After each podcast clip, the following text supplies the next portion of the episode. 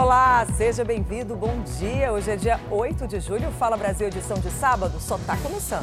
bom dia, Patrícia, bom dia. Você que começa esse sábado com a gente até o meio-dia. O governo federal anunciou o fim do programa de venda de carros com descontos. A estimativa é que 125 mil automóveis tenham sido comprados em 30 dias.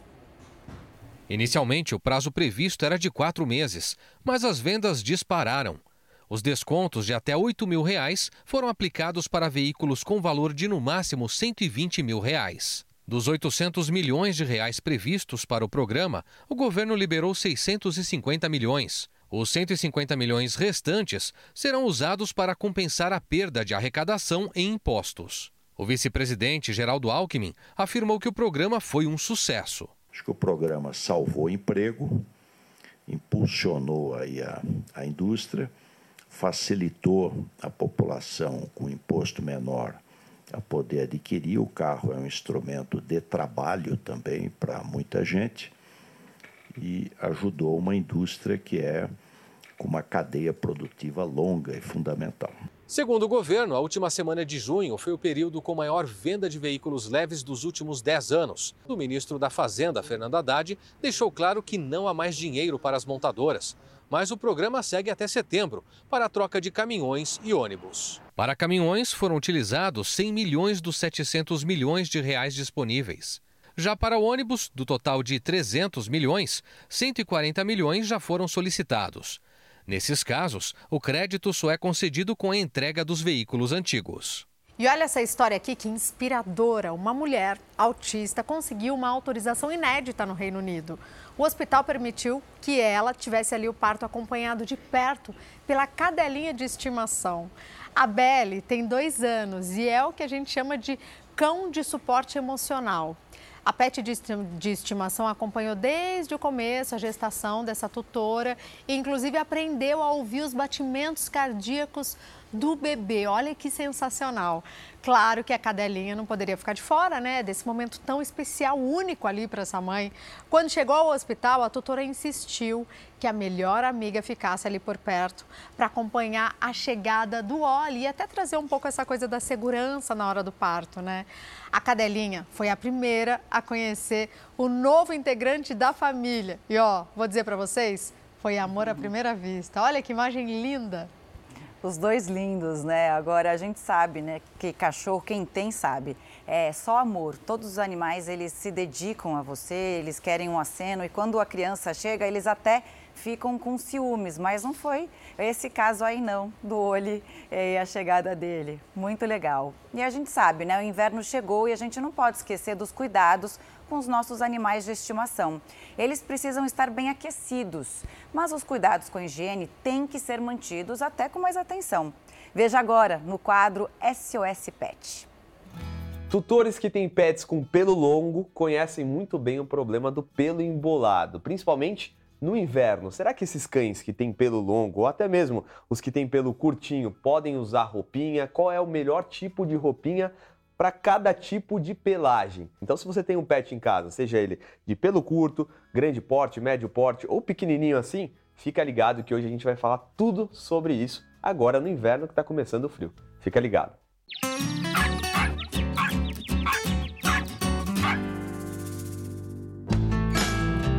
Frio chegou, tá na hora de botar uma roupa. Não, não é em você, é no cachorro. Não interessa se o pelo é longo ou curto, os pets também sentem frio no inverno. E como bons tutores, temos que agasalhá-los bem. Quando ela tá bem enroladinha, às vezes treme um pouquinho, eu gosto de colocar uma roupinha nela. Mas é preciso tomar alguns cuidados, principalmente com os cachorros de pelo longo. O Marcelo sentiu isso quando pegou a Julie, isso aqui é um sonho. Essa pelagem é um sonho. Porque eu via vários cachorros com esse pelo desse tamanho e eu achava uma coisa sensacional, né? Tem uns certos cuidados que você tem que ter. Não dá para poder, exemplo, é, eu ir num sítio e deixar ela rolar na terra. Tem que tomar cuidado por conta dos fungos, né? Por isso que tem que secar bem. Mas e aí, pode colocar qualquer tipo de roupa? Um cachorro desse, ele só vai poder passar é, algumas horas de roupa. Ela tem o mínimo possível de tecido agarrando esse animal. Então, o que é a capa? É aquilo que fecha no pescoço e fecha na barriga. Alguns produtos para o pelo ajudam nos cuidados. Ele vai é, levantar essa pelagem e aplicar esse produto, que é um silicone, e aí ela vai fazer a escovação né, desse pelo. E aí você percebe que onde aplica o produto, o pelo já fica bem mais liso, porque ele fica com, protegido com aquela cápsula de silicone. A Fernanda aprendeu bem e segue as orientações com a mora e a framboesa. Cada um, dois dias no máximo, eu tiro, escovo ela. Eu passo um spray hidratante também, porque isso é importante. Quando vê que tá com calor, tira. Mas todo dia passa um tempo sem, sem roupinha para a pelagem respirar. Isso é super importante. E com tanto frio, precisa de banho?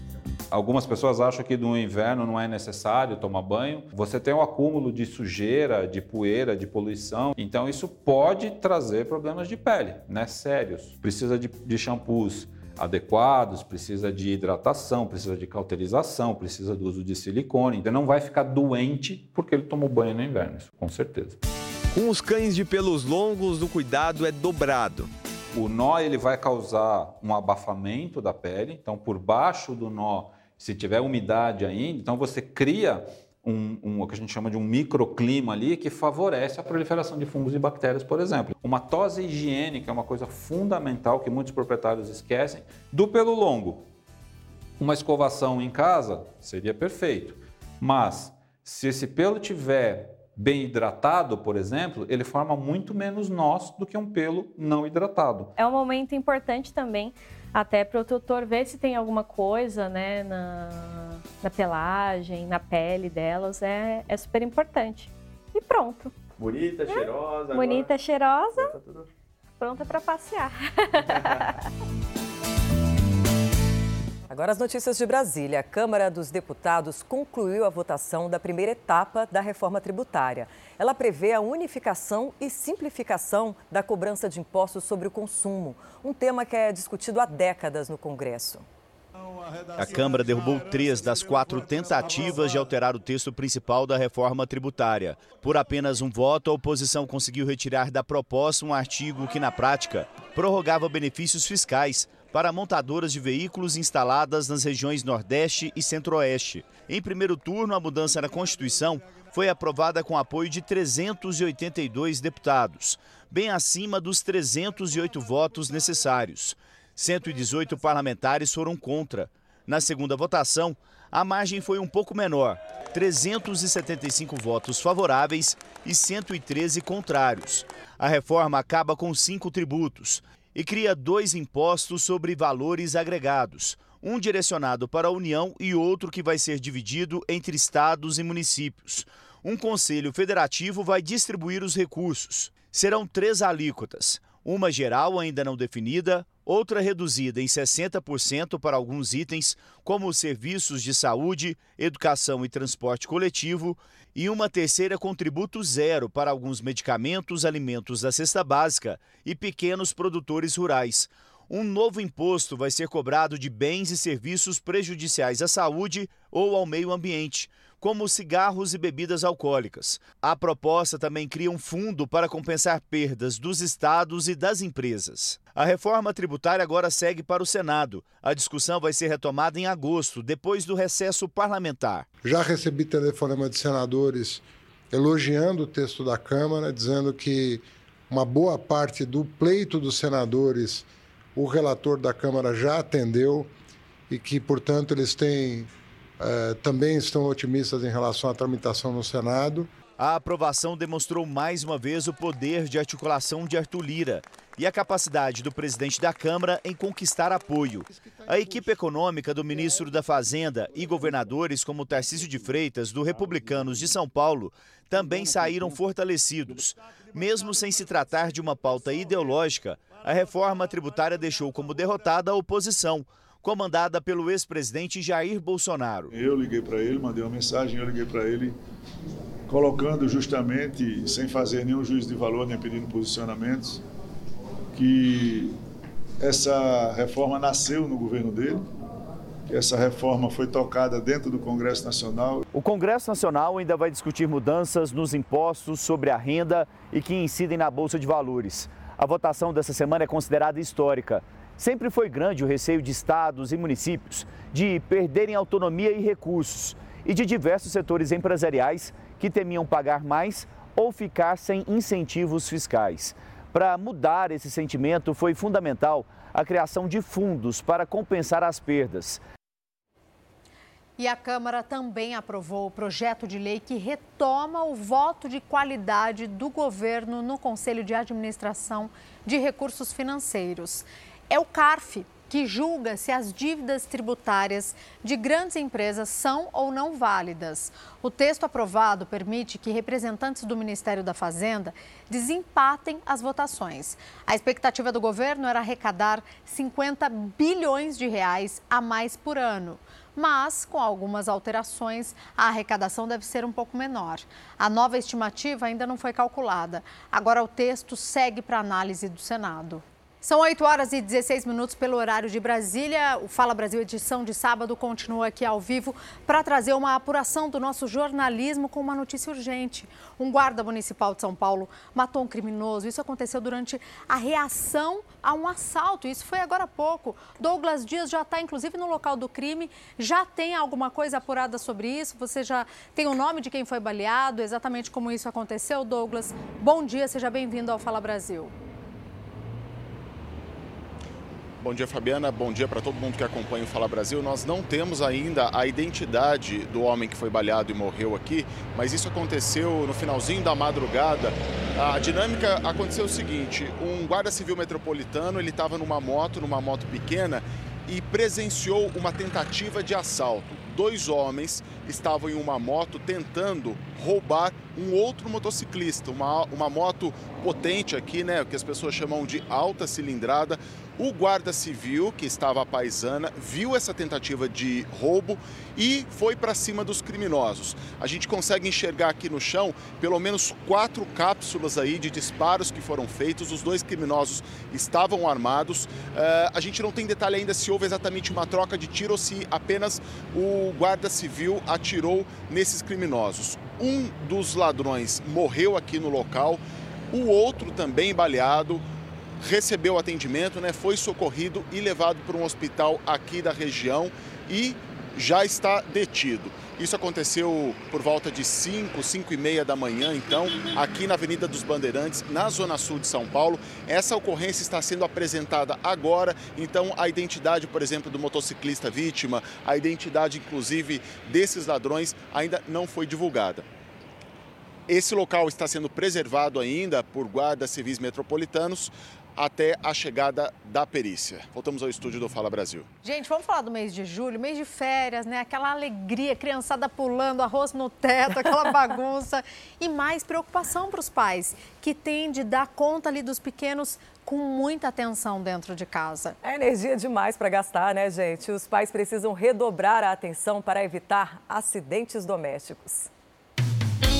Esse é o Gael, um menino de 5 anos, bem agitado. Mas essa energia toda tem um preço. Nas últimas férias, a correria pela casa terminou nesse machucado. Por um segundo, meu padrasto pegou uma madeira, colocou em cima de uma bancada, junto com meu primo, mas já ia levar para dentro. Ele veio correndo, olhou para trás e quando ele virou, ele enfiou o rosto na madeira. Então ele cortou muito perto do olho. Desde a semana passada, o Gael está novamente de férias. Mas agora, a mãe está ainda mais atenta é ficar de olho, é procurar olhar o espaço, é olhar se não tem lugar que ele pode subir, que ele pode cair. Tudo aqui na casa do Gael é feito para garantir a segurança dele. Por exemplo, aqui nessa escada tem esse corrimão, só que o Gael não alcança o corrimão. Então o pai instalou essa cordinha aqui embaixo, toda vez que ele desce a escada, ele segura na cordinha e assim ele não sofre nenhum tipo de acidente. Bom, o Gael está de férias e ele passa a maior parte do tempo aqui nessa sala com os brinquedos dele, com os amigos também. E nessa cabana que foi instalada pelo pai, está muito reforçada. O pai, inclusive, disse que uma criança já chegou a se pendurar aqui durante uma festinha do Gael e não aconteceu nada. Ele colocou um ferro, um ferro ó, tá Olha, inclusive ele se pendurou agora.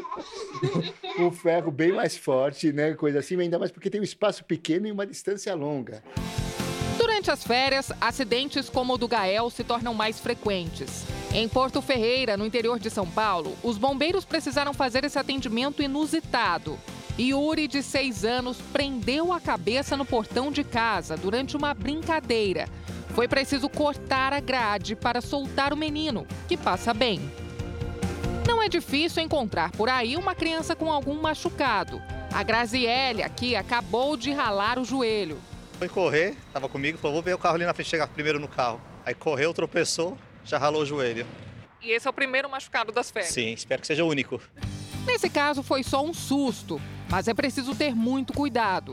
Segundo o Ministério da Saúde, acidentes são a principal causa de morte entre crianças de 1 a 14 anos.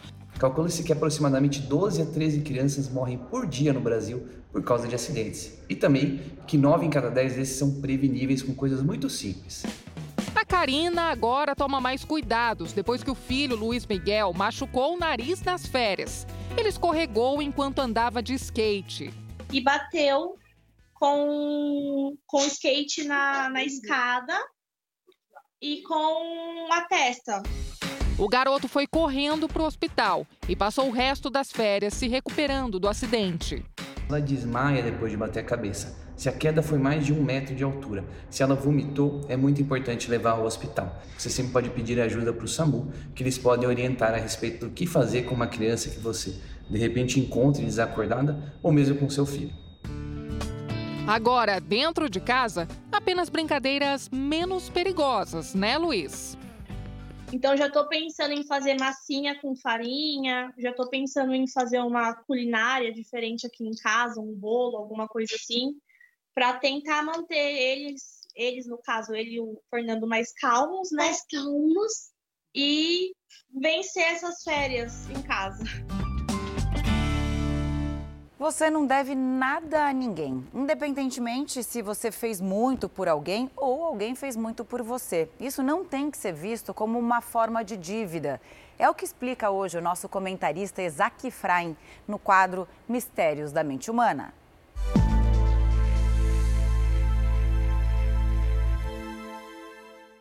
Eu não sei se vocês já repararam, mas a vida que está além do nosso eu a vida natural, a vida da realidade, está em permanente mudança.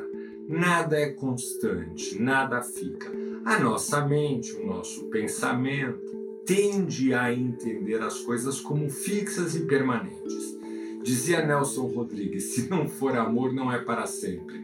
Tadinho, nessa parte ele se enganou todos os sentimentos mudam, todas as circunstâncias mudam. Para vocês terem uma ideia, só para vocês terem uma ideia, nem os átomos que configuram o nosso corpo, eles prevalecem além de sete anos. Depois de sete anos já trocou todos os átomos que formam a nossa célula tudo mais. E nas relações humanas é exatamente a mesma coisa, nada fica. Então se eu tenho um sentimento super bacana para com vocês, de gostar de vocês, nada, nada, nada impede, nada impede de que esse sentimento mude de uma hora para outra. Na vida real, na vida natural, na vida do comportamento, ninguém deve nada para ninguém. É, eu sei que você não concorda comigo, eu sei disso daí porque a tua mente te engana. E você tá olhando aí pro teu marido e falando, não, mas depois de tudo que eu fiz por ele, ele me deve. Não deve, não vai ter esse sentimento, só vai ter se for, se tiver culpas aí no cartório que vão prender ele, mas de verdade ele não vai sentir que ele tem obrigação muito pelo contrário, ele vai achar que você fez porque ele é um cara bacana. E foi só isso. Olha, eu falo sempre da mulher para o homem, mas o inverso também vale, também serve. E isso tem duas coisas, uma muito ruim, muito difícil, muito complicada, e uma muito boa. Qual é a primeira coisa? A primeira coisa que é muito ruim é que ninguém, ninguém deve nada pra gente. A gente não pode trabalhar com a ideia do acúmulo esperando que o outro venha nos salvar. Que você me empreste o dinheiro, eu estou contando com isso. Eu não posso, não posso pensar desse jeito. Mas em compensação, de verdade, de verdade mesmo, eu também não devo nada para ninguém. Há muito tempo atrás, o pessoal lá do Oriente falava assim que a vida é como um rio que flui. Tudo que você joga na vida, a vida leva. Não tem esse acúmulo. Então, se você fez uma coisa maravilhosa, a vida vai levar, isso não vai contar. Em compensação, se você fizer uma grande bobagem, uma grande porcaria, a vida também leva, também vai passar. Vai ficar preso na cabeça de uns ressentidos, mas vai passar. Tanta gente já mudou a sua vida por conta disso, né?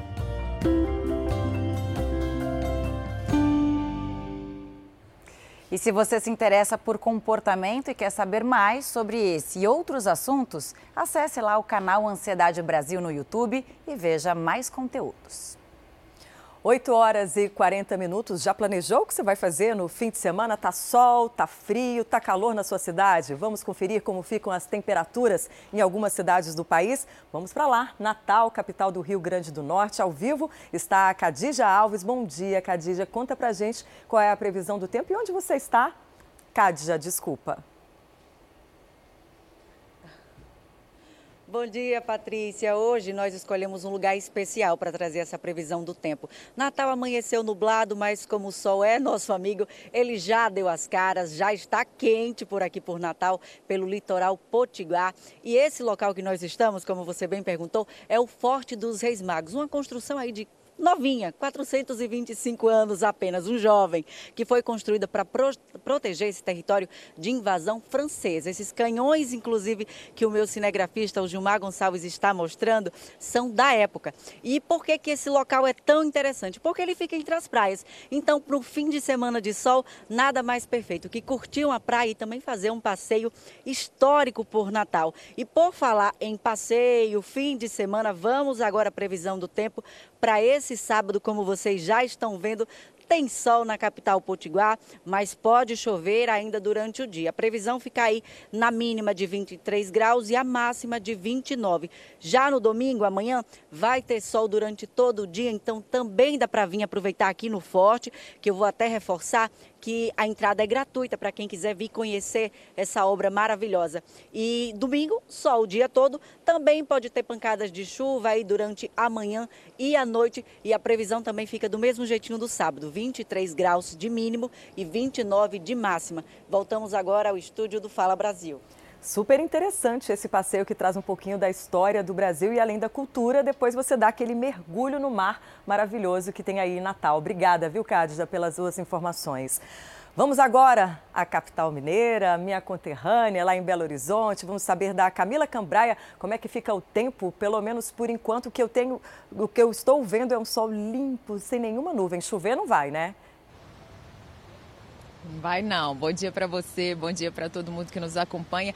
O tempo amanheceu friozinho aqui em Belo Horizonte, mas com céu muito bonito, sol e pouquíssimas nuvens no céu. A temperatura mínima foi registrada justamente aqui na região da Pampulha, onde eu estou, que foi de 11 graus apenas.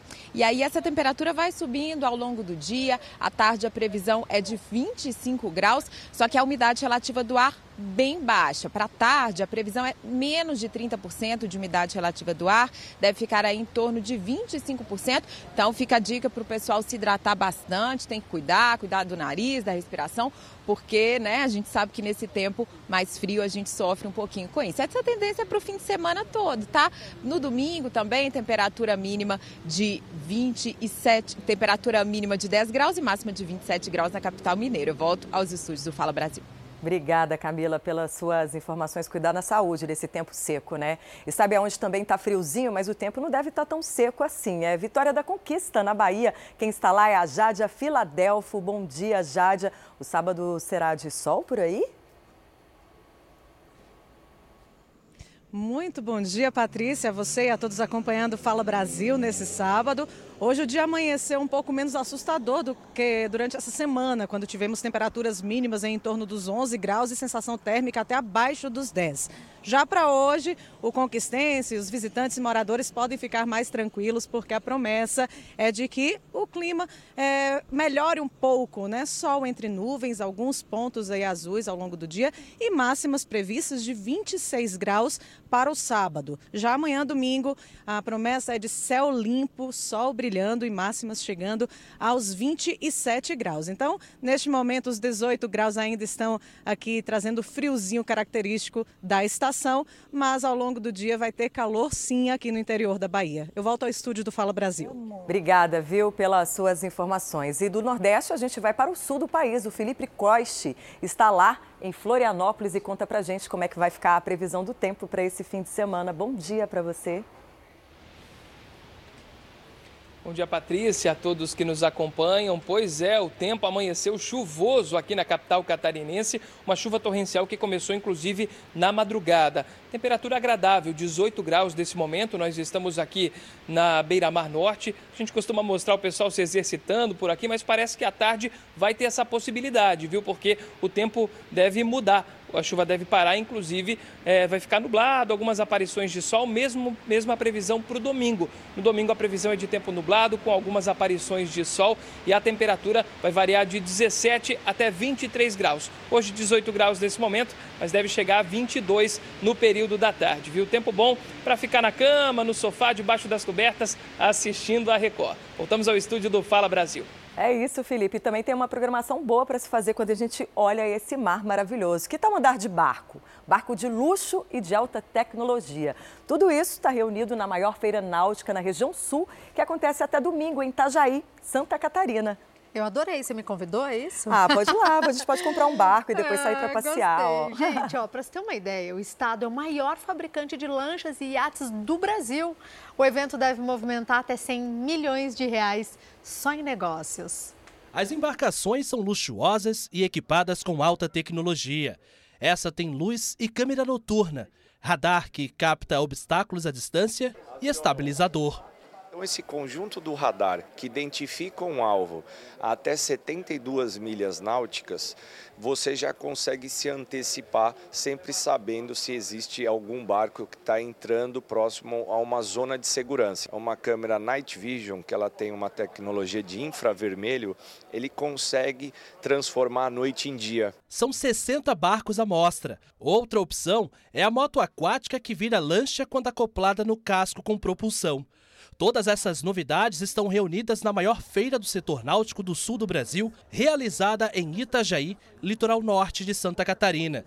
Por aqui, 80 expositores exibem acessórios, equipamentos e artigos de decoração. A gente desembarca aqui agora com um evento para aproximar mais as pessoas desse universo náutico. Então, aqui no Sul, é muito importante para a gente estar presente para poder apresentar essas tecnologias, tendências, embarcações, ainda mais na casa das, dos fabricantes dos barcos. Né? E não é por acaso. Santa Catarina é responsável por 70% da produção de lanchas e iates do Brasil um setor que gera 100 mil empregos, diretos e indiretos. O mega iate que mais está chamando a atenção no evento é este aqui, bem semelhante ao do jogador Cristiano Ronaldo. A embarcação tem quase 90 pés, aproximadamente 350 metros quadrados, divididos em sala de estar, cinco suítes, área privativa para banho de mar, além do terraço. Uma unidade como esta pode valer cerca de 55 milhões de reais. A nossa maior embarcação produzida aqui no Brasil e que esse ano estamos apresentando com uma, uma nova pintura e uma nova decoração interna. Um luxo só, né? Não é à toa que dizem que os barcos são casas que boiam. E agora você não vai acreditar quem são os novos funcionários da jardinagem do Parque de Nova York, nos Estados Unidos. Dá só uma olhada. São cabras, isso mesmo. As cabras se alimentam de ervas daninhas e eras venenosas que nascem em locais de difícil acesso. Essas plantas podem ser tóxicas para o ser humano, mas para as cabras são um petisco. Ainda por cima, o parque evita o uso de pesticida no controle da vegetação. Ou seja, as cabras já podem receber a placa de funcionárias do mês. Adorei, gente. Que imagem. Já estou imaginando o crachazinho de funcionárias do mês. Lindo. E olha, a gente estava falando aqui, né? Chegou o mês de julho, férias. Muita gente espera por esse momento. No quadro Fala Brasileiro de hoje, a gente vai mostrar que boa parte da população deixa para tirar as férias exatamente nesse mês. E também tem quem queira viajar apesar desse friozinho, até gosta do frio, né? Só que quem decidiu ficar em casa foi por um motivo que afeta todo brasileiro nesse momento: a falta de dinheiro. Música curtir o friozinho da serra, ir para a praia ou simplesmente descansar. Privilégio para apenas 28% das pessoas que escolheram tirar férias em julho, segundo uma pesquisa que foi encomendada pelo Fala Brasil. Eu vou para Camboriú, na praia. De pro interior, né? Viajo para ver minha mãe, meus familiares. Segundo o Instituto Real Time Big Data, que ouviu mil pessoas nas cinco regiões do país, 77% dos que vão dar um tempo para o trabalho agora escolheram julho por causa do recesso escolar. Trabalho com em escola, então a escola já tem as férias né, programadas. A gente tenta é, ir para o interior, para São João, né? Né, para a roça, dos, dos, dos, avós dos meninos. Mais de 70% das pessoas vão aproveitar as férias para viajar ou já estão viajando em julho. Eu gosto de viajar para a praia, eu gosto um pouquinho mais do, do calor do que do frio, né? Está no Sudeste a maior parte de quem sai de casa neste período. Viajar é a preferência de 71% das pessoas que vivem no sul do país e 69% para quem é do norte e centro-oeste. O Brasil é enorme, então tem muita coisa para ver, tem muitos lugares para ir e mesmo que seja inverno ainda tem muitas opções. A falta de dinheiro também é a razão para muita gente ficar em casa.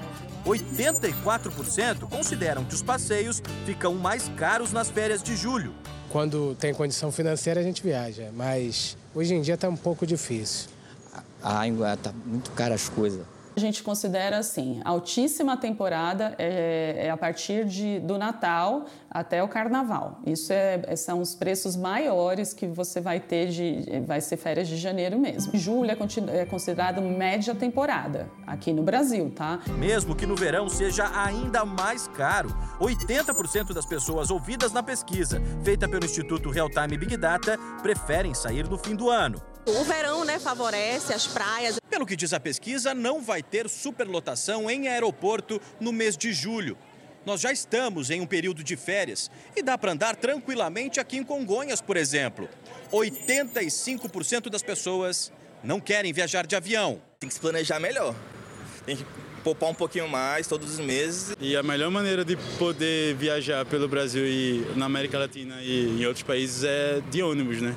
Trabalhando no ramo de viagens há 25 anos, Claudine diz que ainda tem passagens e pacotes de viagens para todos os bolsos. O que faz a diferença de quem ainda busca o que fazer agora é criatividade. Tem muito lugar no Brasil inteiro ainda para viajar, muita coisa internacional, América do Sul, uh, Europa, né, Estados Unidos, tem sim. É, e tem para todos os bolsos. Viajar dentro da própria cidade, né? conhecer os parques, os museus, uh, os atrativos, tem muita coisa legal. E olha, essa pesquisa é inteira e também a entrevista completa com a agente de viagens você encontra no r7.com. É só você acessar. Aliás, aponte a câmera do seu celular para o QR Code do canto da tela que você consegue ter acesso a todo esse conteúdo, viu? A rede de internet 5G completou um ano no Brasil nesta semana. Conta aqui pra gente, você já usa no seu celular?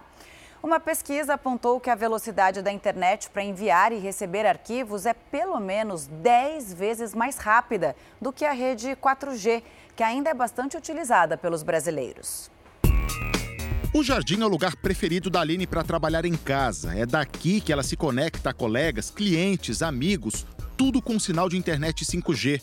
Eu utilizo o 5G tanto para acessar as redes sociais, que é uma das minhas ferramentas principais de trabalho, para fazer reunião também. Me possibilita também a questão de flexibilidade, porque eu consigo sair com meu celular sem Wi-Fi. Desde que a publicitária se mudou para essa casa em São Paulo, praticamente deixou de lado o Wi-Fi, tecnologia de transmissão de internet sem fio que normalmente está associada a um pacote de banda larga. Às vezes eu esqueço de conectar o Wi-Fi e vida que segue, é normal, não me faz. Eu não vejo diferença assim. Os sinais do 5G são transmitidos da mesma maneira que o 4G e as gerações anteriores de internet móvel, por meio de ondas de rádio. Só que são ondas que alcançam uma frequência maior e permitem uma velocidade mais rápida. São como várias pistas de uma mesma estrada em que muitos carros passam ao mesmo tempo. O 5G em pleno desenvolvimento será usado em praticamente todas as nossas atividades profissionais e em muitas das pessoais também. Por exemplo, é, carros autônomos, faróis inteligentes e uma série de outras soluções que a gente tem visto bastante falar sobre IoT, né, sobre esse desenvolvimento de internet das coisas. O 5G vem muito mais nesse tom de viabilidade. O 5G chegou ao Brasil há um ano. Agora, a pesquisa de uma empresa internacional de tecnologia mostrou que a velocidade média do 5G é pelo menos 10 vezes maior que a do 4G. No Recife, capital de Pernambuco, a diferença é a maior de todas 18 vezes mais rápida. Eu tenho gostado, estou usando direto. E, e a, a, cobertura está aumentando na cidade, né? Então você já vê o sinal de 5G em diversas regiões. Parece até que a gente está usando o Wi-Fi da própria nossa casa. Até para estudo, né? Às vezes você vê no ônibus, aí você quer né, ter, ver, ver um vídeo mais rápido, comunicação mais rápida. Então, assim, é um ganho muito grande. Na comparação apenas com Wi-Fi, nas 26 capitais brasileiras e no Distrito Federal, a velocidade de download do 5G, em que a gente carrega vídeos e arquivos, superou a velocidade média que as pessoas têm de internet fixa em casa. Porto Alegre, Teresina, Curitiba e Florianópolis são as cidades com o melhor desempenho. Brasília vem na sequência, à frente de São Paulo e Campo Grande. A tecnologia começou a funcionar primeiro em Brasília, é onde o Tiago mora.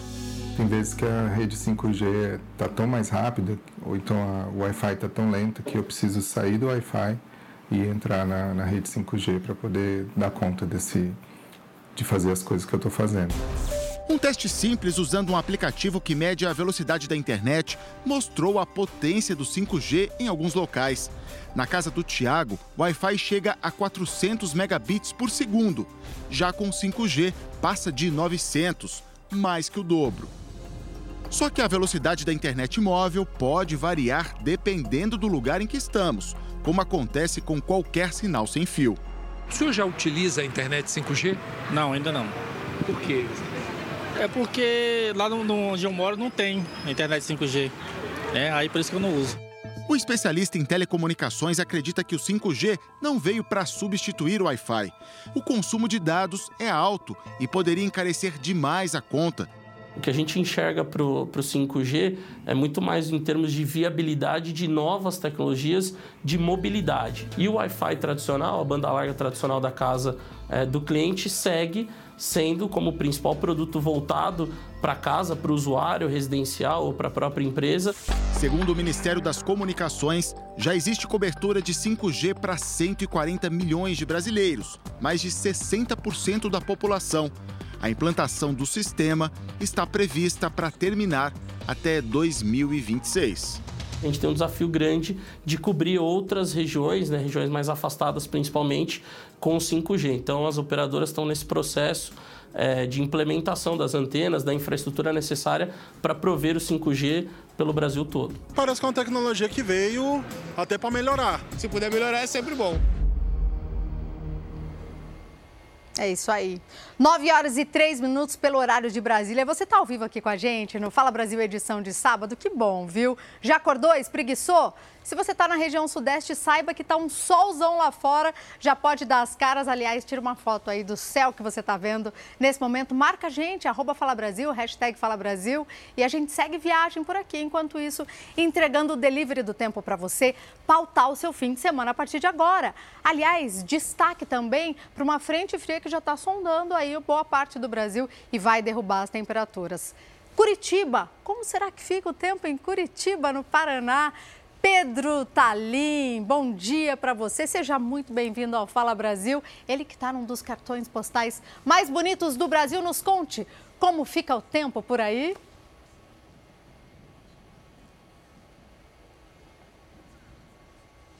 Bom dia, Fabiana. Obrigado. Bom dia a todos que estão nos acompanhando. Isso mesmo, estamos aqui no Jardim Botânico, ponto turístico da capital paranaense.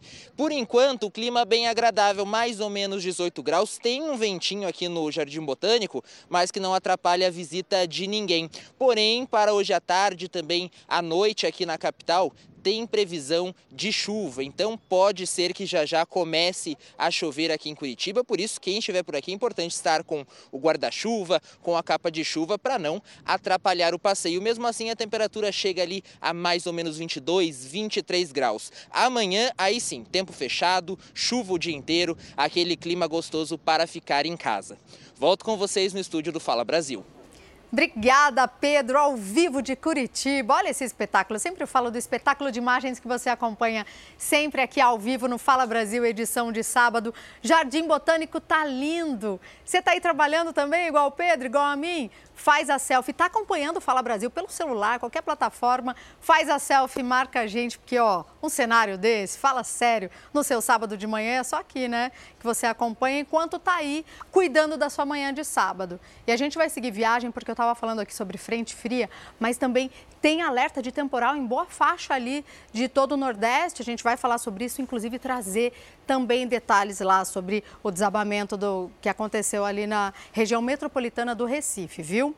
Enquanto isso, ó quem já está aqui do meu lado, piscou aqui a Viviane Bastos, direto de Fortaleza, para nos falar sobre a previsão do tempo por aí, pelo menos em Fortaleza, capital. Sol. Seja bem-vinda ao Fala Brasil, viu, Viviane? Oi, Fabiana, muito obrigada. Bom dia para você e para todos que nos acompanham. Olha aqui na capital cearense, céu ensolarado, apesar de poucas nuvens também. Né? A previsão para hoje é de céu parcialmente nublado, aí há sem nuvens. Neste momento, os termômetros marcam os 28 graus aqui em Fortaleza, um clima bem agradável, inclusive para quem é, vem curtir aqui a praia. Né? Inclusive, nós estamos em um dos principais pontos turísticos de Fortaleza, a Beira-Mar né? Nesse início aí de alta estação aqui nas férias de julho, o pessoal aproveita, claro, para curtir esse sol, clima muito agradável aqui na capital cearense. A gente pode perceber aqui no mar as pessoas já tomando um banho, algumas praticando atividade física, assim como também na faixa de areia. Lá no calçadão, da mesma forma, muitas pessoas aproveitam para vir aqui passear na beira-mar de Fortaleza. Bem, a máxima para hoje deve ser de 29 graus e a mínima 24 4 graus. Céu variando de parcialmente nublado a poucas nuvens hoje e também amanhã, com possibilidade de chuva isolada em algumas regiões aqui do estado. Portanto, vocês conferem aí essas imagens aqui da beira-mar de Fortaleza. Volto ao estúdio do Fala Brasil. Ô, oh, Viviane, que linda essa paleta de cores, hein? Olha, que imagem ao vivo você vê de Fortaleza. Você está em Fortaleza, gente? Então tá ótimo, né? Se você está por aí. Olha aí a paleta de cores. Céu azul, poucas nuvens, marzão para curtir o fim de semana. Gente, inverno, temperaturas altíssimas, 32 graus. Tirou férias, foi para Fortaleza, fez a coisa certa. Tô morrendo de saudade dessa terra e desse sotaque para matar, inclusive, um pouquinho a saudade do sotaque que eu adoro. Vamos para Bahia, gente. Vamos lá para a capital baiana, Salvador. Quem está com a gente hoje ao vivo aqui do meu lado, muito bem na foto, é o Gomes Nascimento. Bom dia. Seja muito bem-vindo ao Fala Brasil. Como é que fica o tempo por aí? Para quem está por aí já entendeu o que vai fazer no fim de semana. Bom dia, Fabiana, tudo bem? Bom dia para você que acompanha o Fala Brasil, nos dando a honra da audiência. Por aqui, o tempo vai ser nublado, a parcialmente nublado, com chuvas fracas, por vezes moderadas. Mas agora, neste momento, tá um sol, viu? 27 graus é a temperatura de momento, então está dando praia, porque quando chega o final de semana, Fabiana, todo mundo só pensa em praia, que é o lazer gratuito de todo o povo e claro que todo mundo procura as melhores praias que estão aqui em Salvador, que estão na Bahia. Agora, para amanhã, domingo, a previsão se repete, viu? É tempo nublado, parcialmente nublado, com chuvas fracas e isoladas. Neste momento, nós falamos aqui da Praia da Preguiça, Avenida Contorno, uma praia muito frequentada por praticantes de esporte, né? Turma do box, né? Do aerobox, a turma também é, do stand-up Perdão. E agora nós voltamos ao estúdio do Fala Brasil. Praia da Preguiça, mas não tem ninguém com preguiça aí, viu? Porque o pessoal está se movimentando, tá um dia bem bonito, esse mar também, né? Bem calminho, bom dia para aproveitar esses momentos na praia. Obrigada, viu, Gomes, pelas suas informações. Preciso contar para vocês que o preço da passagem de ônibus em Belo Horizonte tá mais barato a partir de hoje. Você que já saiu, foi lá, esperou o ônibus, já sentiu aí no bolso que deu aquela quedinha, né? Vamos então ao vivo com a Camila Cambraia para saber exatamente qual é o novo valor. Camila, bom dia para você. Tudo bem por aí? Olá, bom dia mais uma vez para vocês. Tudo bem, viu? O pessoal está um pouco mais tranquilo agora com esse reajuste, porque a passagem aqui em Belo Horizonte chegou a R$ 6,00 e agora voltou para R$ 4,50, o mesmo valor que era antes do reajuste, que foi no fim de abril. O texto aprovado, o texto sancionado pela Prefeitura de Belo Horizonte, ele prevê um subsídio de mais de 500 milhões de reais para as empresas do transporte público na cidade, além da gratuidade em linhas de vilas e favelas, entre outras coisas. Só que o prefeito vetou a parte desse texto que previa a gratuidade nos ônibus aos domingos e feriados. Eu volto ao estúdio do Fala Brasil. Chegou a hora de fazer mais um giro pelo Brasil, conhecer a previsão do tempo em várias cidades do país. Você sabe que já é tradição, tradição aqui no Fala Brasil, né? A gente sabe sobre o tempo e vê também belas imagens. Aqui comigo a Anabel Reis, a gente estava esperando por esse momento, né, Anabel? A gente falou pelas redes sociais aqui para ela entrar ao vivo com a gente. Ela tem detalhes da previsão no Rio de Janeiro. E também recebi, viu, Anabel, um comentário é, de um seguidor é, nas nossas redes sociais que falou: Nossa, o Rio de Janeiro não tá um dia lindo, não, porque eu falei que o Rio tava, o dia estava bonito como você. Tá sol, mas tá um frio danado. É isso mesmo, Anabel. Bom dia para você. Olá, bom dia Camila. É isso mesmo, amanhã começou gelada aqui no Rio de Janeiro, termômetros marcando 13 graus que é muito frio para o carioca, mas calma, o sol já saiu, já começou a esquentar. Nesse momento aqui na Praia do Recreio dos Bandeirantes, os termômetros já marcam 23 graus e vai ficar ainda mais quente. A previsão é até de 32 graus aqui na cidade maravilhosa. Aí o carioca começa a aproveitar esse sábado de inverno, faz esporte ao ar livre e também no mar. Os surfistas já estão aqui tentando pegar uma onda, porque não está muito grande, não. Está o que a gente chama de marolinha. E tem que aproveitar mesmo, porque uma frente fria está chegando no Rio de Janeiro, vai ficar concentrada principalmente no oceano, mas vai ter influência aqui no continente. O tempo vai ficar bem estável, com previsão de chuva no domingo a qualquer hora do dia. A temperatura também vai cair, a máxima prevista é de 27 graus e a mínima de 16. Eu me despeço agora com essa montanha ao fundo, que é um dos acessos a uma das praias que foi eleita uma das 50 mais bonitas do mundo, que é a praia do Grumari. E a estrada de acesso é essa, a beira-mar. Voltamos ao estúdio do Fala Brasil. Ah, deu para curtir um pouquinho o Rio de Janeiro com você, Anabel. Quando eu olho para esse mar do Rio de Janeiro, só me vem a água gelada. É difícil até, mesmo quando está muito sol e muito calor, entrar no mar. Muito obrigada pelas informações. A gente volta a conversar depois. Agora vamos direto para Belém, no Pará, para saber como fica o tempo é, por lá. A Daniela Dias está com a gente. Daniele, aonde você está e qual a previsão do tempo para o final de semana? Vai dar para aproveitar? O que, que você traz de dica para a gente? Oi, Camila, muito bom dia para você e para todo mundo que acompanha o Fala Brasil neste sábado. Nós estamos aqui no centro de Belém, no Forte do Castelo. A gente pode até acompanhar aqui ao meu lado direito que é um ponto turístico que marca né, o início de Belém, a chegada dos portugueses em 1616, um ponto turístico que as pessoas aproveitam justamente para visitar aqui, principalmente durante o fim de semana.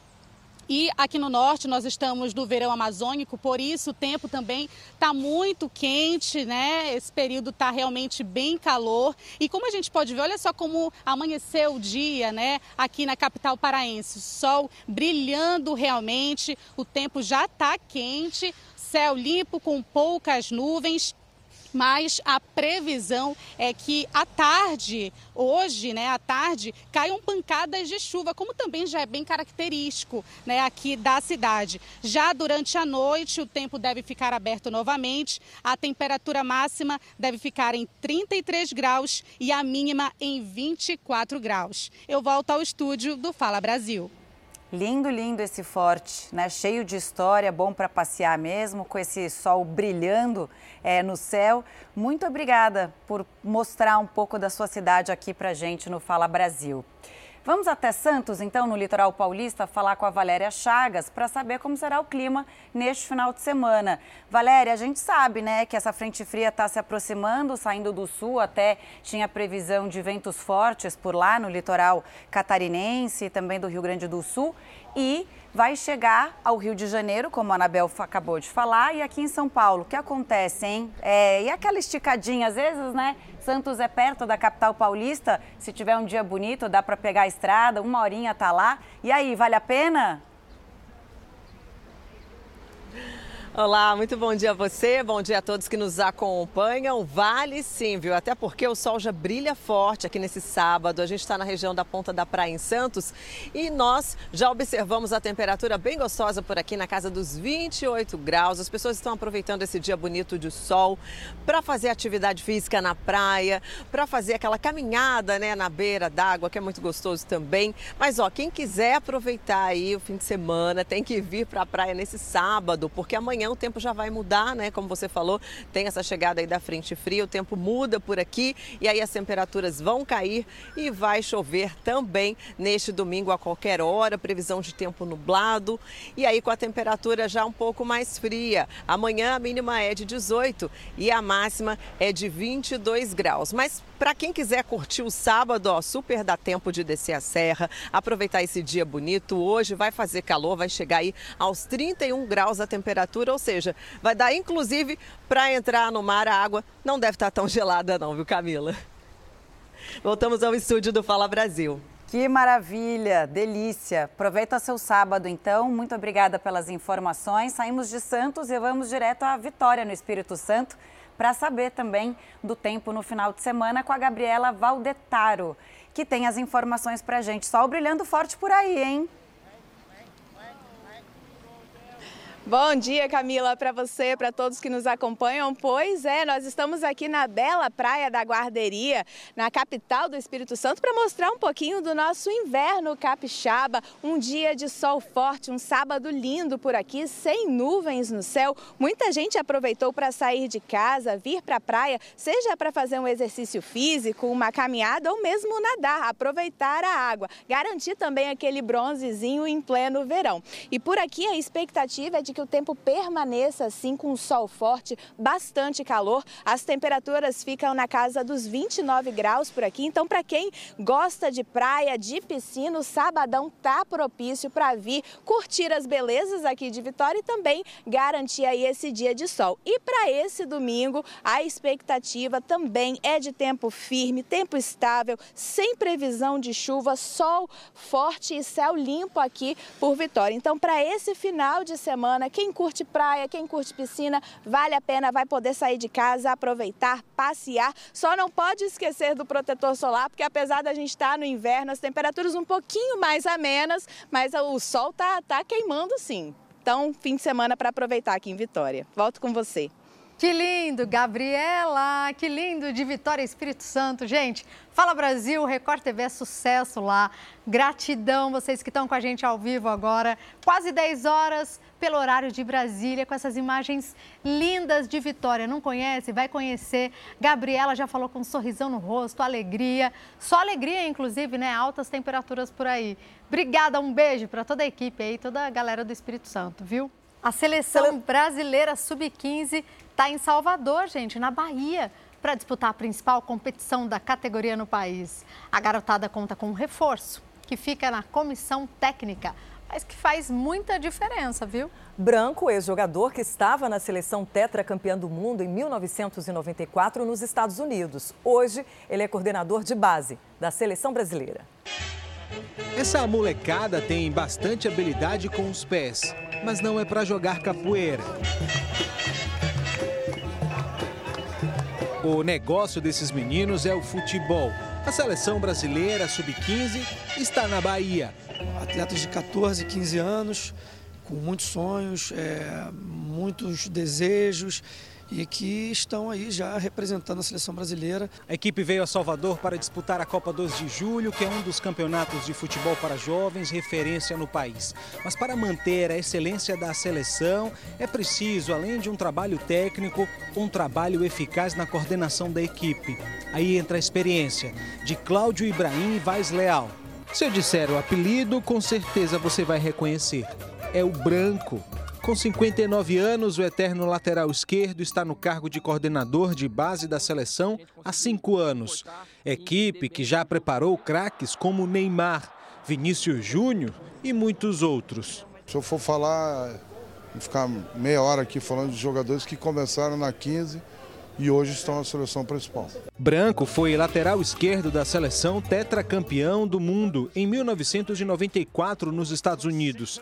Branco é gaúcho de Bagé, jogou em vários times do Brasil e da Europa, mas foi no Fluminense onde passou a maior parte da carreira. Experiência não falta para ajudar na formação da molecada do sub-15. Essa idade eu tive, né? E, e eu sonhava assim como eles. E eles já estão na seleção. Eu acho que assim, eles têm que valorizar esse, esse, momento. E claro, ele sabe bem da importância de cuidar do lado emocional de todos esses meninos. É o futuro do futebol brasileiro, isso é uma responsabilidade grande. Primeiro, pela idade deles. Segundo, pelo futuro né, da formação como atleta, como homem também. Né? O torneio na Bahia vai ajudar na preparação do grupo para o Campeonato Sul-Americano Sub-15, que acontece no final do ano. O Brasil tem a hegemonia do futebol mundial. Não, não. A Sub-15 é a atual campeã sul-americana e, acima de tudo, é um orgulho para eles vestirem a camisa da, da seleção brasileira. Sucesso ao branco, né? Não dá para esquecer aquele gol que ele fez em 1994, agora com essa garotada que tem um belo futuro pela frente. Sucesso a todos. Bom, mudando de assunto aqui. Se você é uma daquelas pessoas que morrem de medo de agulhas, essa aqui é para você, viu? E vai uma boa notícia.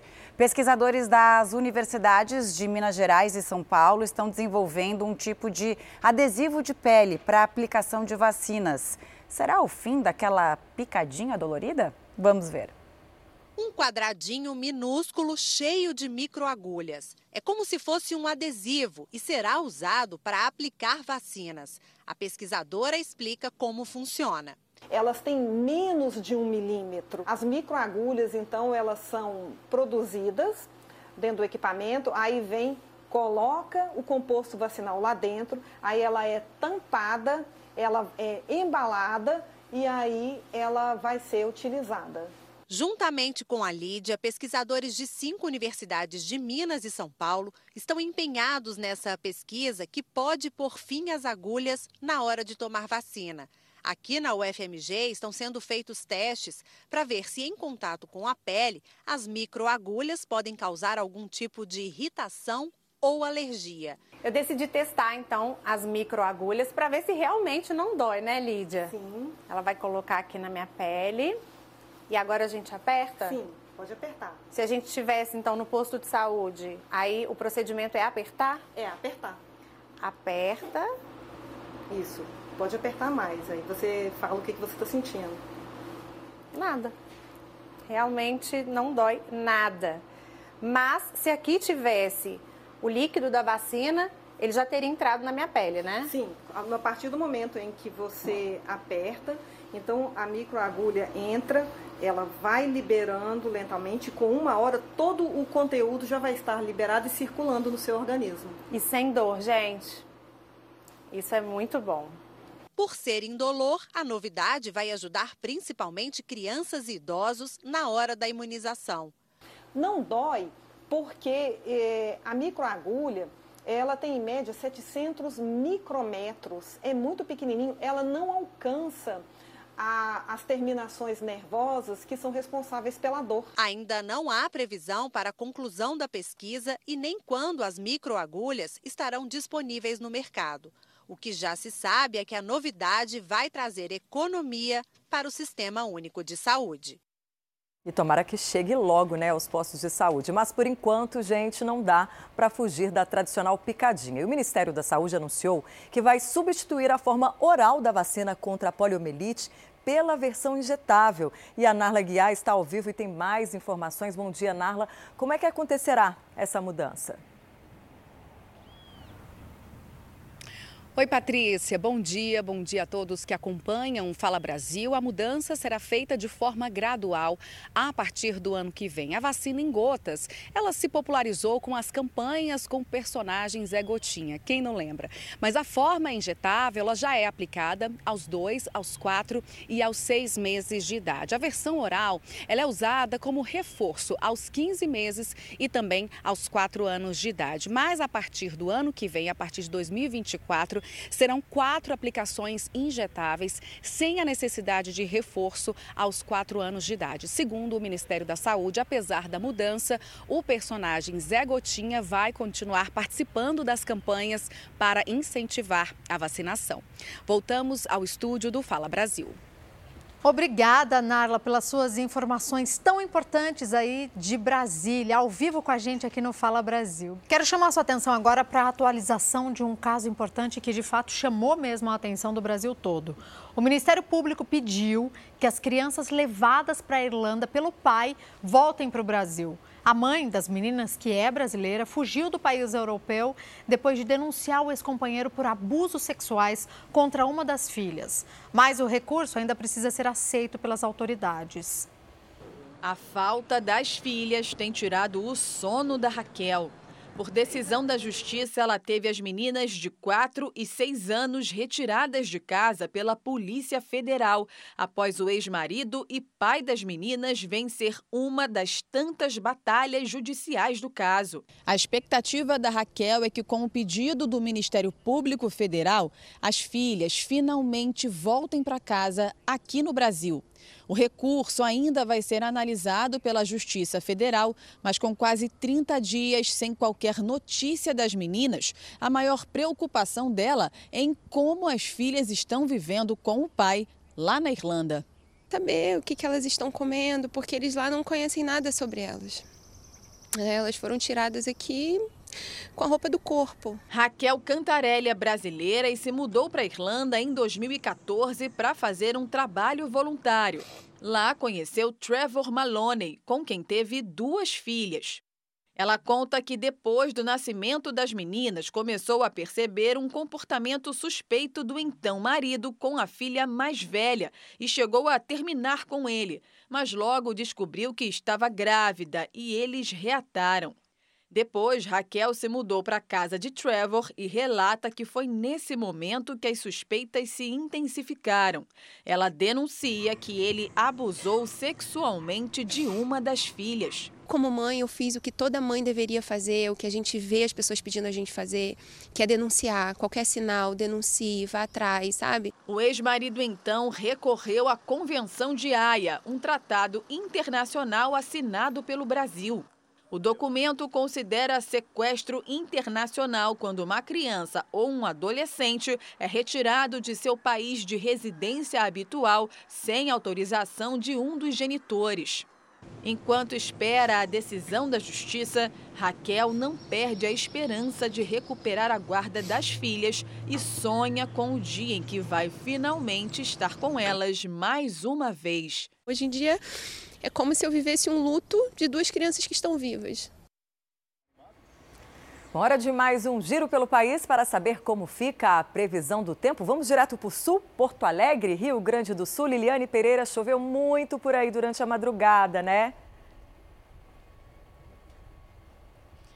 Bom dia, Patrícia. Bom dia para todo mundo que está nos acompanhando. Choveu bastante durante a madrugada aqui em Porto Alegre, mas felizmente dessa vez as consequências do ciclone foram bem diferentes das consequências que nós tivemos em junho. Nós tivemos apenas registros de algumas vias alagadas, algumas árvores caídas, mas nada que se comparasse ao dia 16 de junho, quando a gente teve aí mortes e estragos em função desse temporal. Até porque com alerta da meteorologia, os municípios gaúchos fizeram ações de prevenção, principalmente nas cidades que foram mais atingidas no mês passado. Agora aqui em Porto Alegre a gente tem bastante vento, a temperatura na casa dos 17 graus, mas o Instituto Nacional de Meteorologia Meteorologia retirou o alerta vermelho para temporal e o tempo deve ficar firme no Rio Grande do Sul, na maior parte das cidades, no restante do final de semana.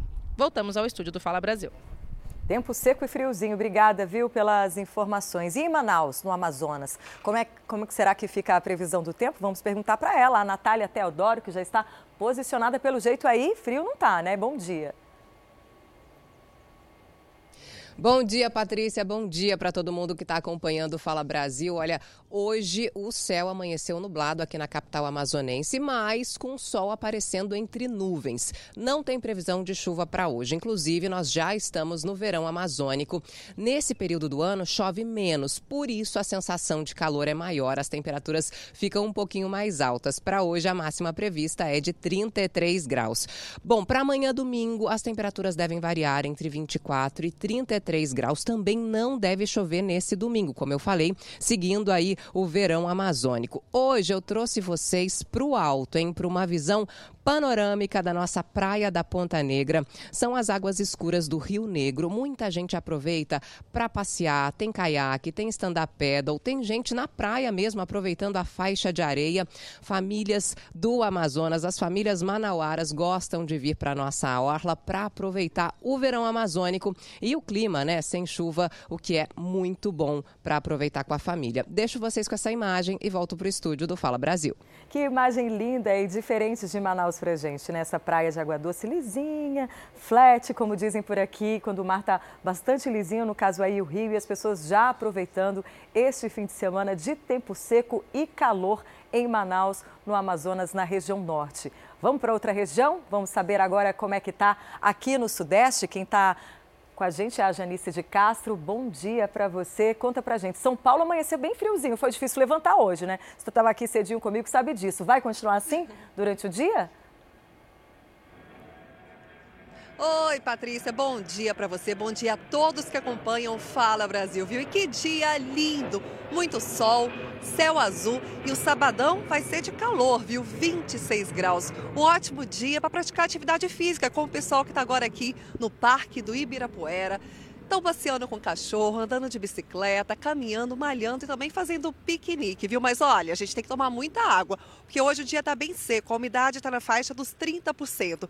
O domingo, no domingo, o clima já vai virar, tá chegando uma frente fria vinda do litoral paulista. Amanhã a temperatura não vai passar de 21 graus. O domingão deve ser nublado e pode até cair uma leve chuva, viu? Ou seja, o domingo vai ser preguiçoso.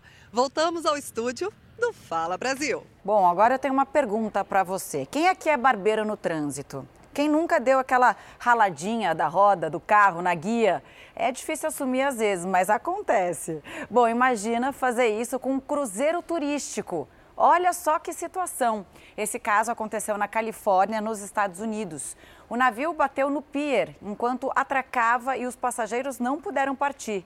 A viagem atrasou um dia enquanto os reparos eram feitos. Ninguém se feriu, o navio não afundou, como a gente mostra aí para vocês, mas essa baliza deve ter saído bem cara. O comandante ficou mal na fita, hein? Para dizer o mínimo.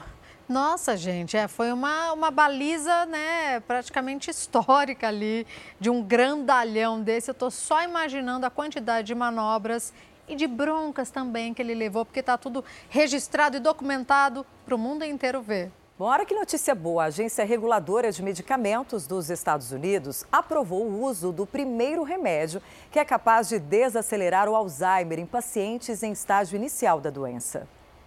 O medicamento é administrado por via intravenosa a cada duas semanas. Ele age contra placas formadas no cérebro e que estão relacionadas aos primeiros sinais do Alzheimer, como a perda de memória. Os testes comprovaram que o Leqembi conseguiu impedir a formação dessas placas. Segundo o estudo, o medicamento retardou o avanço do Alzheimer em 27% em um período de um ano e meio. Essas medicações novas, elas tentam fazer com que é, a doença possa evoluir de uma forma melhor, ou seja, que você possa preservar é, a pessoa é, na sua maior funcionalidade, então com a maior independência que ela conseguir, é, apesar da doença, então que ela possa conviver bem com a doença. Foi o que aconteceu com a Joan. Ela participou da pesquisa e disse que está vendo um resultado positivo. O marido dela está feliz por ver a companheira trilhar essa jornada. Mas o estudo também registrou efeitos colaterais. A bula do medicamento vai trazer um alerta indicando que o Leqembi pode causar inchaço e sangramento no cérebro, podem ser perigosos em casos raros. Em todo o mundo, estima-se que 55 milhões de pessoas tenham Alzheimer, Mas aqui nos Estados Unidos, nem todos vão poder participar do tratamento. Algumas regras precisam ser seguidas. O remédio só pode ser dado a pessoas que já um acompanhamento médico. Elas devem estar em fase inicial da doença. E os médicos devem coletar dados sobre o desempenho do paciente e compartilhá-los com o governo. Ainda não existe uma previsão de quando o Leqembi vai chegar ao Brasil, mas uma notícia promissora dessa já deixa muita gente com esperança. Todo o país, 1 milhão e 200 mil pessoas têm Alzheimer. Morreu a atriz Neuza Maria Faro. A artista tinha 78 anos e fez dezenas de novelas. Na Record, ela integrou o elenco da trama Direito de Vencer em 1997. Neuza estava internada tratando uma trombose e sofreu complicações por causa de outros problemas de saúde. O velório da atriz acontece em Valinhos, no interior de São Paulo. Vamos falar do preço da gasolina? Teve aumento nos postos de todo o Brasil nessa semana. Daniele Dias, a alta aconteceu por causa dessa volta, né, da cobrança dos impostos federais. Conta pra gente. Bom dia, bem-vinda de volta. É isso mesmo, muito bom dia novamente. Olha, essa alta ocorreu né, após a volta da cobrança integral de impostos federais sobre o preço dos combustíveis. O aumento foi de 5,8% no preço médio da gasolina em todo o país nesta semana, em comparação com a semana passada. Segundo o levantamento da ANP, que é a Agência Nacional do Petróleo, o valor médio do litro está em R$ 5,67, 31 centavos mais caro do que na semana passada. Desde o dia 29 de junho, o governo voltou né, com a cobrança integral de tributos federais sobre a gasolina e o etanol. Os impostos tinham sido zerados pelo governo Bolsonaro foram reintroduzidos parcialmente em março e agora a cobrança é total. Nessa pesquisa, a capital com o preço mais caro da gasolina é Rio Branco. O valor por lá chega a ser R$ 6,30 o litro, bem caro realmente. Volto com você, volto ao estúdio do Fala Brasil. Tá pesando no bolso, né, Daniele? Obrigada, viu, pelas informações.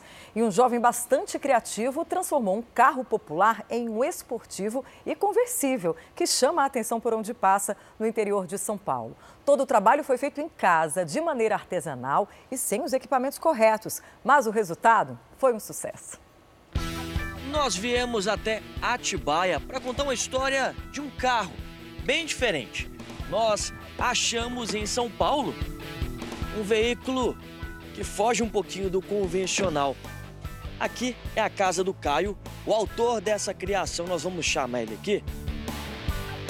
Ô Caio, podemos entrar, você mostra pra gente? Opa, fica à vontade, vamos lá. O Caio tá me contando aqui que desde criança sempre foi apaixonado por carros, por veículos. Inclusive, você tentou trabalhar de mecânico, mas não deu muito certo. Não deu muito certo trabalhar de mecânico. Eu sempre gostei sempre de mexer com carro, desde brincando com o carrinho e tudo. Já modificava os carrinhos. E aí ele teve a ideia, na verdade ele tinha um sonho de ter um carro esportivo. Ele pensou, por que não fabricar o meu próprio carro esportivo? O Caio, ele adaptou um carro popular em um carro conversível, tudo feito aqui mesmo. Tudo feito aqui em casa. Pode ser que é um luxuoso com manutenção barata agora. Olha, tem um apelido? Tem um apelido do carro? Tem um apelido, é o Mini Porsche. Quais foram os principais desafios na hora de criar esse carro e adaptá-lo? Foi a parte, acredito que é a parte traseira, né? Ele é um, um veículo, né, que ele tem é, quatro lugares. Então eu tive que retirar o banco traseiro e passar para dois lugares. Mas acredito o maior desafio foi soldar é, a chapa fina com o equipamento que a gente tem que não é muito apropriado, né, para fazer é, a solda na chapa fina. Quanto tempo de trabalho até chegar nesse resultado? Ixi, foi uns seis meses. A gente pode dar uma voltinha aí? Opa, bora lá. Bora lá então. Se ele tá, tá liberando, vamos dar uma voltinha então na Mini Porsche. Bom, pessoal, o carro anda mesmo, já tiramos a prova. Só que o Caio, Detalhe é que nesse frio já não fica tão vantajoso, né? Já tô sentindo frio aqui. No frio fica bem difícil. Você já saiu, por exemplo, de manhã com o sereno? Já, eu tive que rodar umas três semanas com ele quando o carro quebrou e passamos um perrengue com ele, que é bem frio mesmo. Na rua já percebi que não passa despercebido. Todo mundo olha. Na internet também viralizou, né? Viralizou. Todas as redes sociais chegaram, passaram de milhões de visualizações. Todas. Viram que o carro era bem diferente, chamou atenção, né? Você veio tirar foto? Nossa, eu, eu tenho um Ford Ka, então daí eu falei, não, eu preciso dar uma olhada, eu preciso ver de perto essa obra de arte aí, viu? Você tem um, mas eu tenho certeza que o seu não é igual esse não, né? Não, não, não chega nem perto, não chega nem perto. O que, que, você achou? Chamou sua atenção Nossa, também? Nossa, chamou demais minha atenção, rapaz. Eu tô até, vou tirar uma foto, vou mandar lá para Salvador, para um amigo meu lá em Salvador. Viu? Bora lá, vamos ver de perto, vamos ver de perto a criação do Caio aqui. Olha só, todo adaptado por ele. É massa, né? Muito, muito legal, muito legal mesmo.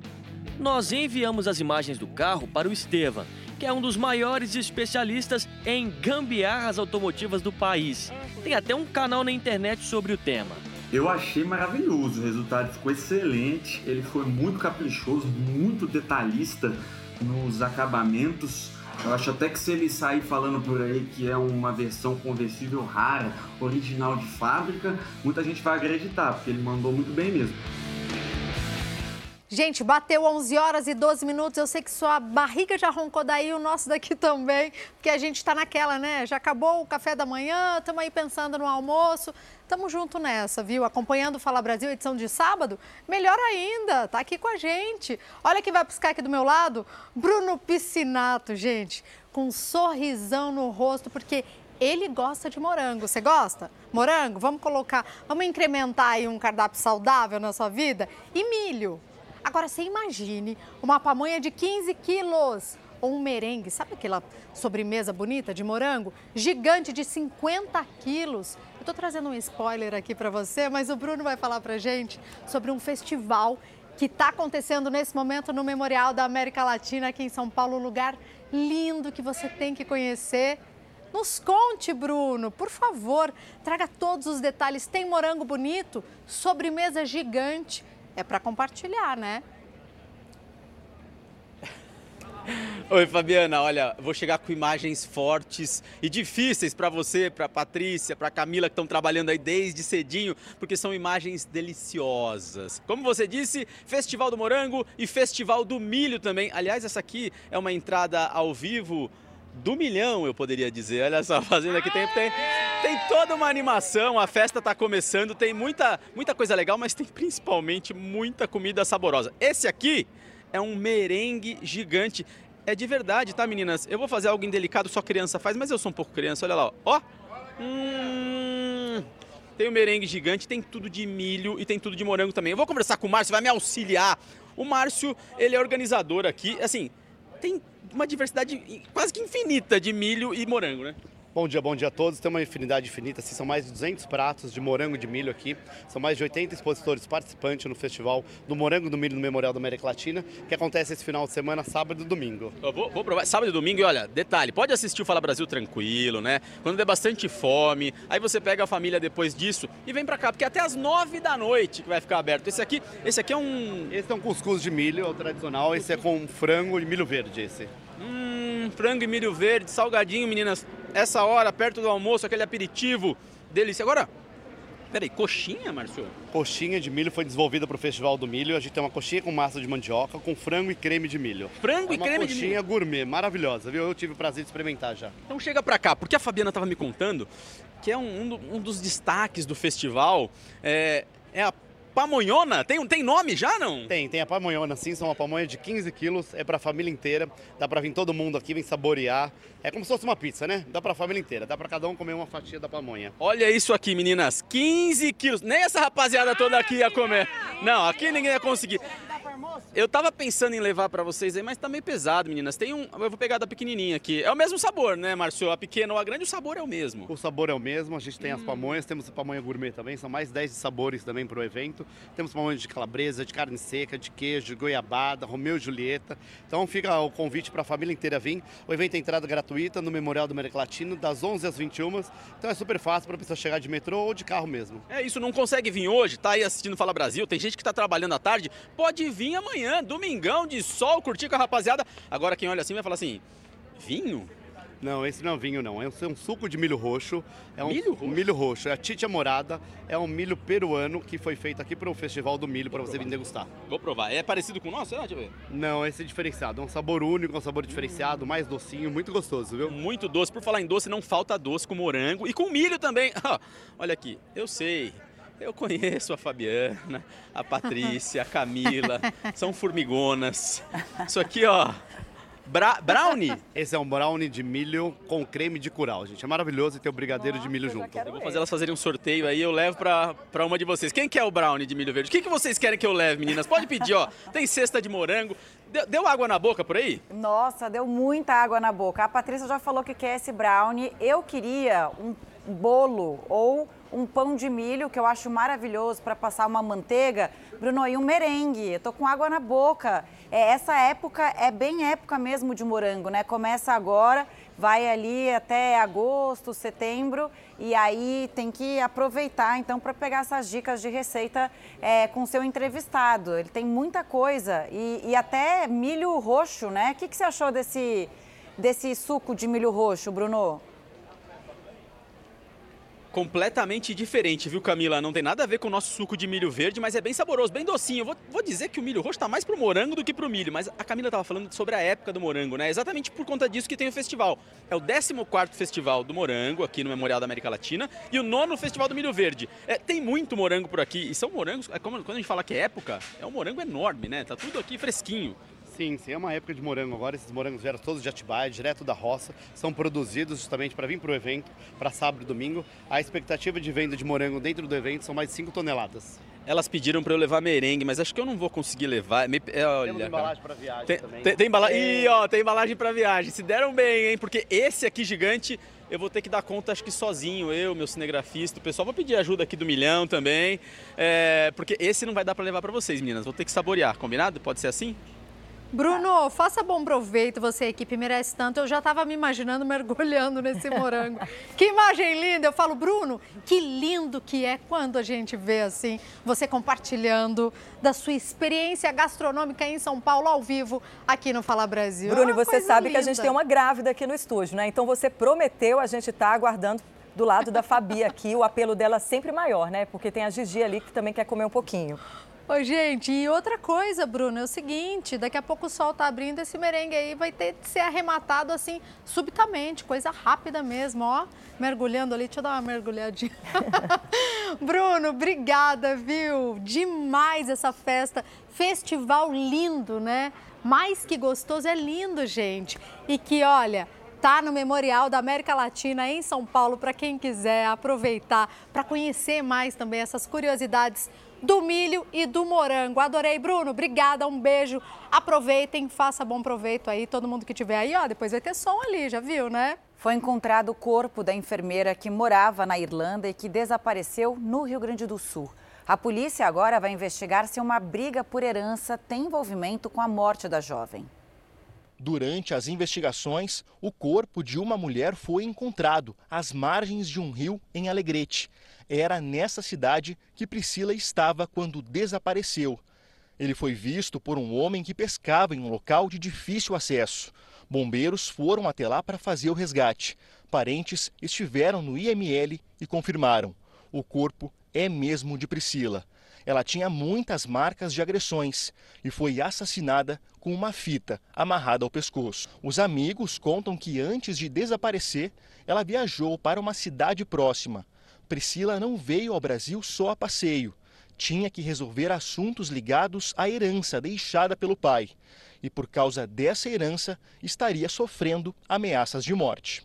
A Pri, ela não tinha dívidas com ninguém. A única pessoa que é, ela teve problemas uh, foi um parente que a perturbava há anos.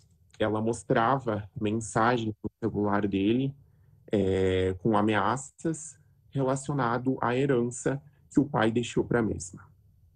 Mesmo já existindo um processo judicial em andamento, as ameaças eram contínuas. No dia em que desapareceu, a enfermeira foi gravada por câmeras de segurança de uma rua quando saía da casa dos primos. As imagens que não foram divulgadas mostram o momento em que Priscila entra em um carro preto.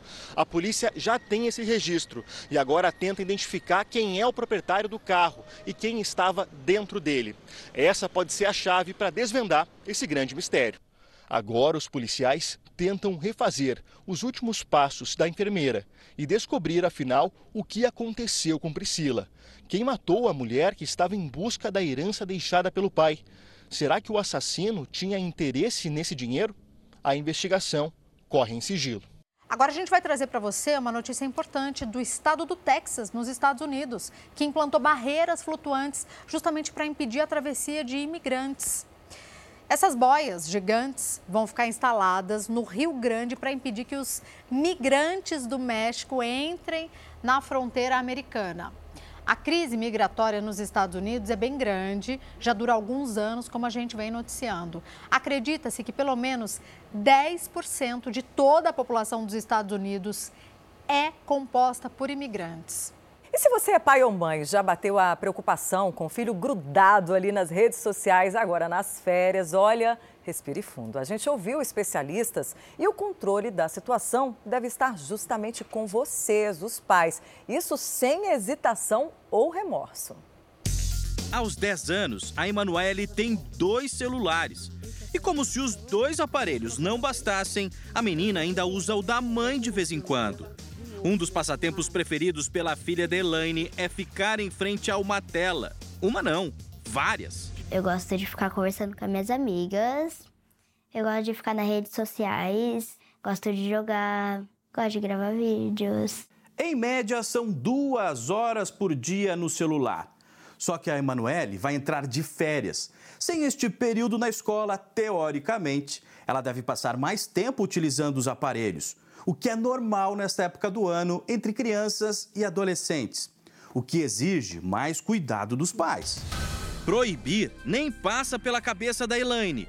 Mas a mãe da Emanuele admite que tenta acompanhar tudo o que acontece no mundo virtual onde a filha se comunica com tanta gente. Você não sabe quem está do outro lado, é... porque hoje a gente vê tanta coisa errada né, pela internet. Além do risco da violência, a mãe tem receio que a filha possa criar um vício nas redes sociais. Ela tem um limite para ficar no celular, não é o dia inteiro que ela fica.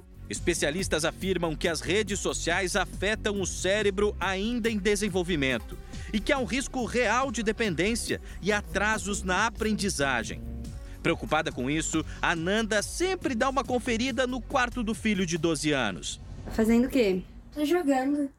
Eu tenho o controle do celular. É, o, a, o celular dele é pela digital, e mais é cadastrada a minha digital também. Esta psicóloga diz que é preciso manter uma relação de confiança o ano todo, mas reconhece que com adolescentes é mais complicado e eles exigem uma abordagem diferente. Ele tem já essa característica de querer se isolar, né? Mas entrar, perguntar se está tudo bem, como que está, é, ouvir se ele tem alguma questão. Nas férias, é importante estar sempre de olho. Ativar o controle parental, recurso que existe em diversos aplicativos para estabelecer limites do que pode ser visto conforme a idade.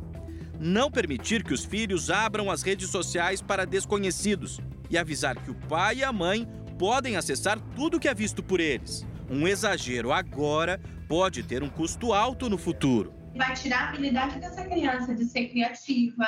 A longo prazo, isso também pode afetar a atenção, então pode ter eh, possivelmente desencadear um déficit de atenção, hiperatividade.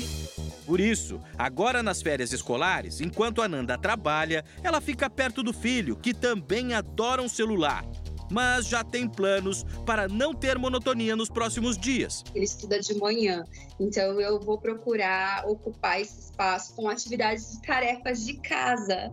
Já a Elaine estimula tudo o que possa ser feito ao ar livre. E a filha está adorando. Viva as férias! Tal um pedaço do Japão que está aqui no Brasil?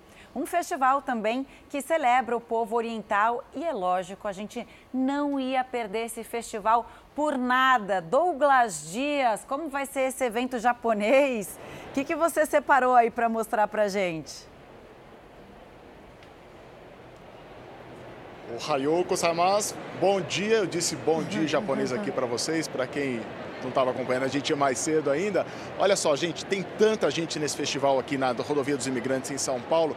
É o 24º Festival do Japão que celebra aí 115 anos da imigração japonesa aqui no Brasil. São só dois dias, hoje e amanhã, e devem passar por aqui, Camila, mais de 180 mil pessoas.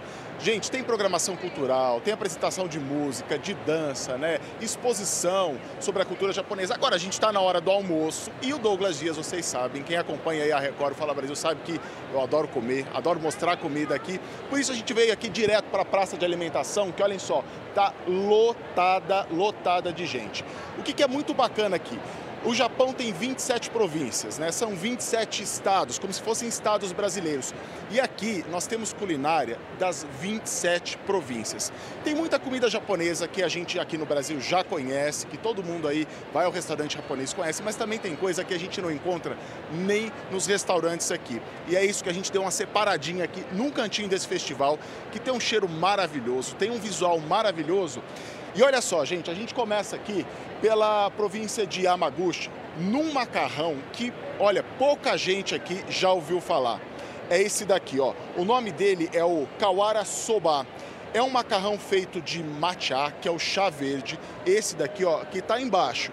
Aí ele leva uma camada de uma omelete bem fininha, típica japonesa também, toda picadinha. Nós temos uma carne grelhada, nós temos alga, que é o nori, e o limãozinho que dá esse, esse toque especial. Isso daqui, gente, é uma criação de 1877. Fala-se de uma guerra entre samurais e o imperador. E aí os soldados, né, no campo de batalha ali, tinham que se virar para poder preparar a comida. Vocês estão vendo que ela está em cima de uma telha? É porque eles preparavam esse prato aqui em cima da telha quente. Essa daqui é uma apresentação especial, não dá para servir aqui no festival, mas isso aqui foi feito para o Fala Brasil, a gente tem moral, vocês sabem disso. Então é por isso que está nessa apresentação tão bacana aqui. Então é um macarrão que a gente, a gente não encontra em restaurante japonês. Eu conheço, eu conversando com as pessoas aqui, né, descendentes de japoneses que costumam visitar muitos restaurantes, eles não conhecem esse prato. Agora está conhecendo aqui no Fala Brasil.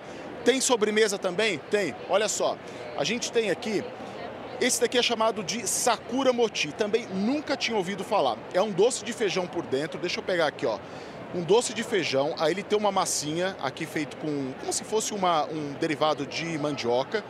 Essa folha aqui, gente, é a folha da árvore cerejeira. Essa árvore que dá um monte de flores aqui.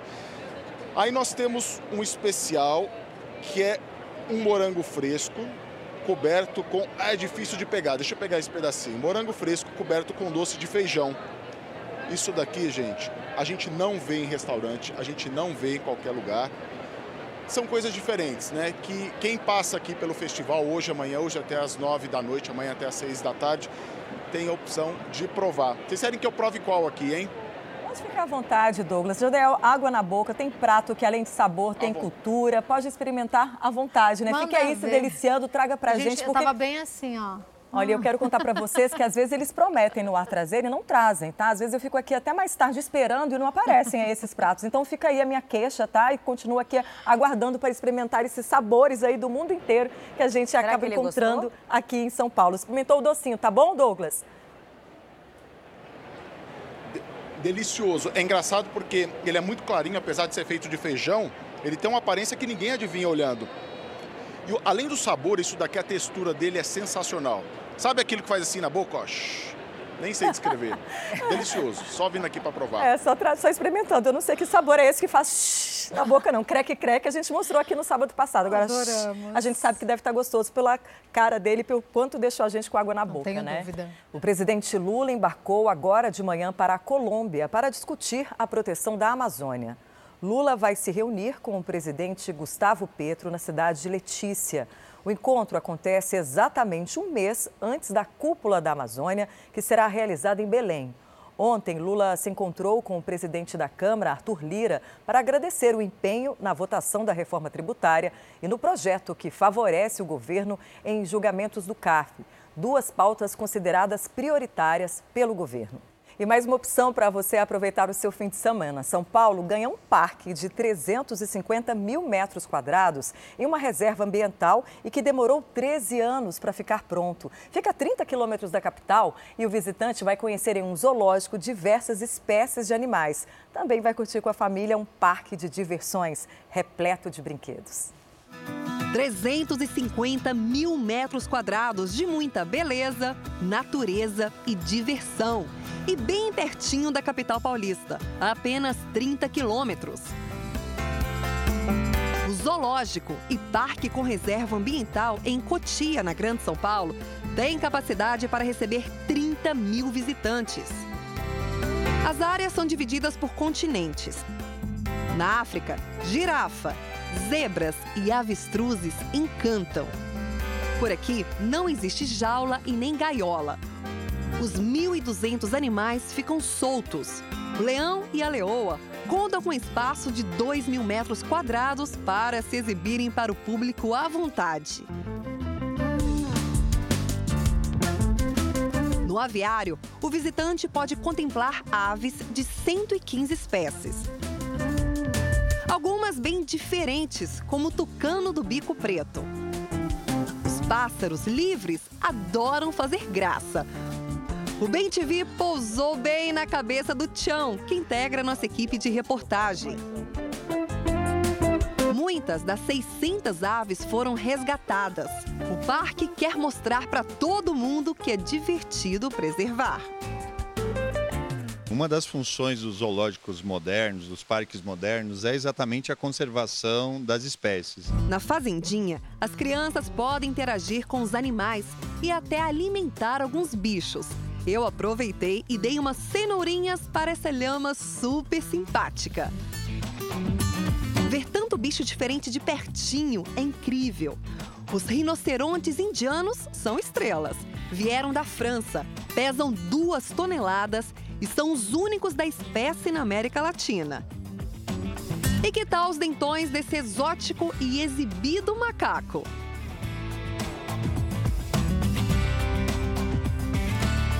Mas eu gostei mesmo foi do camelo. O Alex é uma graça. Ele é considerado um animal doméstico. Já descobri várias coisas sobre ele, né? Pode tomar até 120 litros de água de uma vez só. E olha aqui, pelo jeito, é guloso também demais.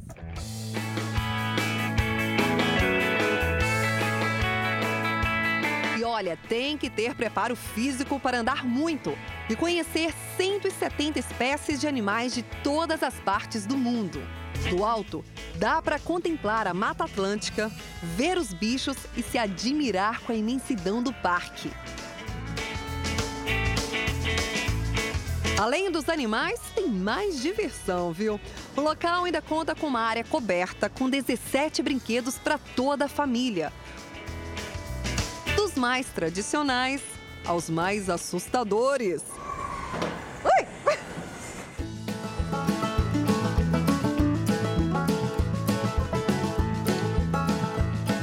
Com tantas atrações e diante de muita natureza, não tem como não se sentir feliz como uma criança.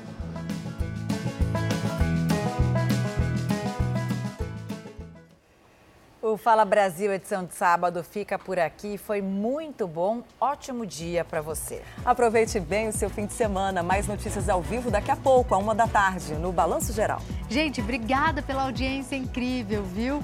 E agora você continua aqui na Record TV com The Love School, a escola do amor. Bom dia. Um beijo. Até mais, gente. Bye.